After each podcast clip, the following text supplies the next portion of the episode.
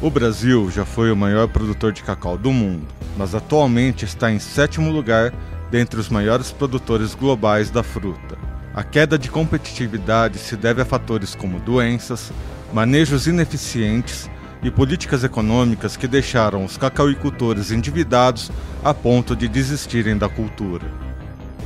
Para recuperar a produção do passado e proporcionar maior rentabilidade ao produtor de cacau, toda a cadeia está passando por diversas mudanças estruturais. Nesse contexto, o tripé do ISD, que engloba melhorias sociais, ambientais e econômicas, tem se mostrado uma grande solução para a produção de cacau no Brasil.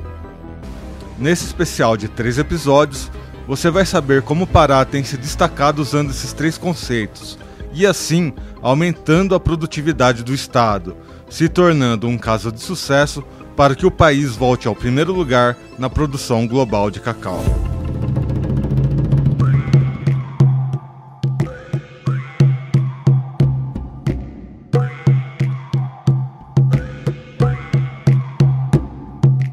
O cultivo econômico do cacau no Brasil começou no século XVIII, tendo a Bahia como principal produtor da fruta.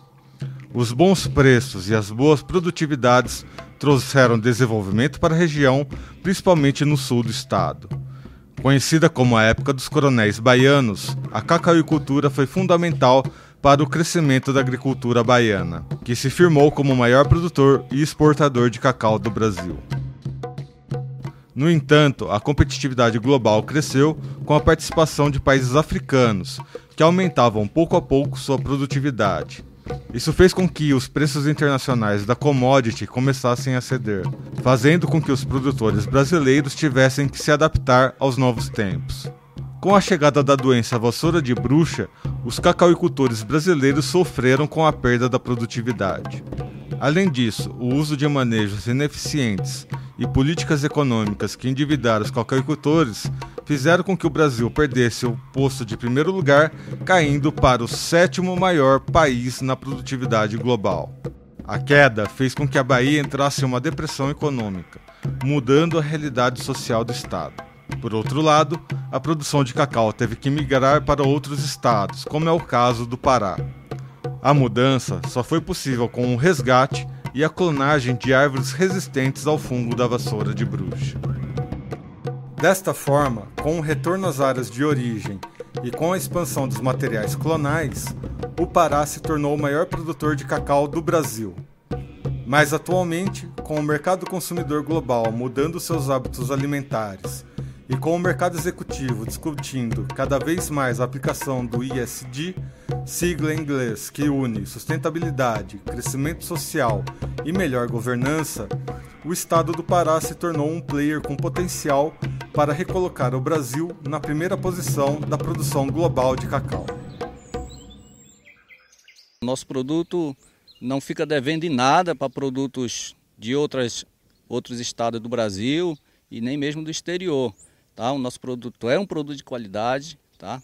É, nossas amêndoas produzem chocolate finíssimo, tá? Produto final, acabado, chocolate com alta qualidade. Então eu, eu vejo nossas amêndoas é, muito promissoras no, no mercado de chocolate. O crescimento do desenvolvimento regional já tem gerado efeitos positivos, tendo como resultado a primeira certificação com indicação de origem do Pará. A certificação conquistada pela Cooperativa Agrícola Mista de Tomé Açu, abriu portas para exportação do cacau brasileiro, um feito que mostra a retomada do envio do produto nacional para outros países. A nossa cooperativa eh, exportava cacau já para uma empresa japonesa, Meiji, que é uma das maiores fabricantes de doces do Japão. E a empresa perguntou para nós, nossa cooperativa, se existe alguma certificação, porque os japoneses, principalmente, né, é, quer saber da rastreabilidade, como é que é produzido, quer dizer, preocupa muito com essa questão de uso de agrotóxicos, entre, entre outras, né. Aí nós fomos buscar apoio da SEBRAE local e da, de uma universidade para é, dar entrada em documentação para o processo de certificação do indicação geográfica do nosso cacau. Aí daí, é, com apoio, contrataram é, consultoria para elaborar um projeto e demos entrada no, no INPI, Instituto Nacional de Propriedade Industrial é quem analisa e concede o reconhecimento da certificação. Né? E, graças a Deus, o processo foi andando e conseguimos essa certificação em janeiro de 2019. Né? É, recebemos o certificado e daí, desde então, é, nosso cacau já é exportado com selo da identificação geográfica. Nosso cacau é cacau, amêndoa de cacau, produzido em sistemas agroflorestais de Tomayasu. É um sistema específico que os imigrantes japoneses é, é, descobriram e implantaram, e hoje está sendo difundido em todo o território nacional, inclusive na Bolívia e na, na África. Né? Então, com essa certificação, a empresa, é, digamos assim, quis mais volume para utilizar nosso cacau no produto deles. Apesar do caso de sucesso da cooperativa, a exportação de cacau brasileiro ainda é uma exceção. A demanda nacional é maior que a capacidade de processamento das indústrias, tornando o país um importador de amêndoas. Por outro lado, com as novas práticas agrícolas e com o aumento do interesse do mercado por produtos saudáveis, cada vez mais o cacau de origem vem ganhando espaço nas prateleiras e nos grandes eventos. No momento que houve um, uma, um crescimento bastante significativo de consumo de chocolate no mundo, a produção de cacau não acompanhou. O que aconteceu por consequência foi diminuindo a quantidade e o percentual de cacau no chocolate.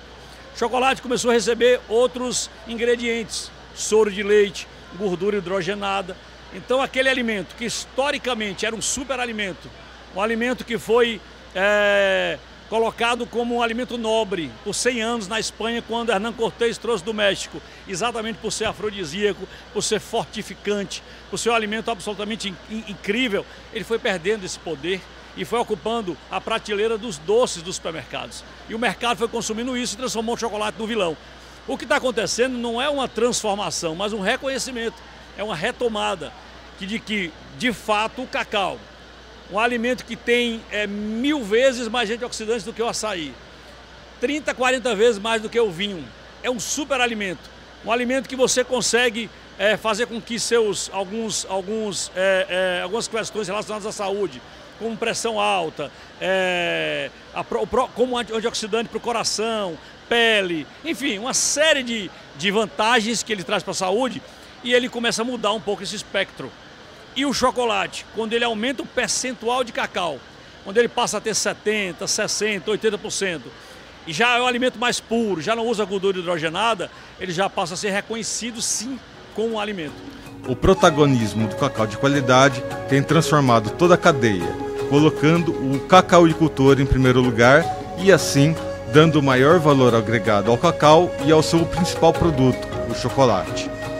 A mudança ainda é recente e está dando seus primeiros passos, mas já é possível que o cacauicultor consiga preços melhores nas suas amêndoas. E esse será o assunto que você vai acompanhar no nosso próximo episódio. Até lá!